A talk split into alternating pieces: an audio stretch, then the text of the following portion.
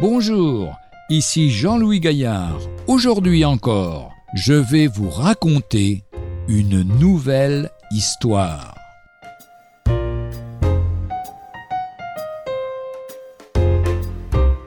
Ne crains pas. J'allais subir une grave intervention chirurgicale et, pour me donner du courage, je me mis à chercher dans la Bible tous les ne crains pas. J'étais ainsi occupé lorsque le chirurgien passa et s'arrêta près de mon lit. Que lisez-vous là? La Bible, docteur? Et je lui montrai le verset 5 du chapitre 1 du livre de Josué. Je serai avec toi, je ne te laisserai point, je ne t'abandonnerai point. Ah, dit-il, vous cherchez à vous encourager. N'ayez pas peur, tout ira bien. Je n'ai pas vraiment peur, repris-je, mais j'ai besoin de la confiance que me donne mon Père céleste. Bien, dit-il, vous avez probablement raison. J'aimerais bien avoir encore la foi simple que j'avais autrefois. Courage, dit-il encore en s'en allant. Ce ne sera pas aussi mauvais que vous le croyez.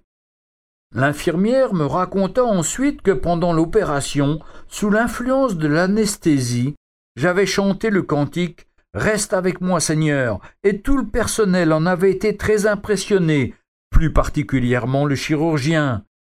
Quelle ne fut pas ma surprise et ma joie lorsque, quelques jours plus tard, le chirurgien s'approcha de mon lit en murmurant Tout va très bien, monsieur. Il faut que je vous le dise. J'ai trouvé ma foi en Dieu et dans la Bible. Ne crains rien, car je te rachète, je t'appelle par ton nom, tu es à moi. Si tu traverses les eaux, je serai avec toi, et les fleuves, ils ne te submergeront point. Si tu marches dans le feu, tu ne brûleras pas, et la flamme ne t'embrasera pas.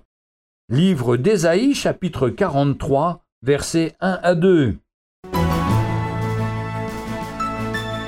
Retrouvez un jour une histoire sur www.365histoire.com.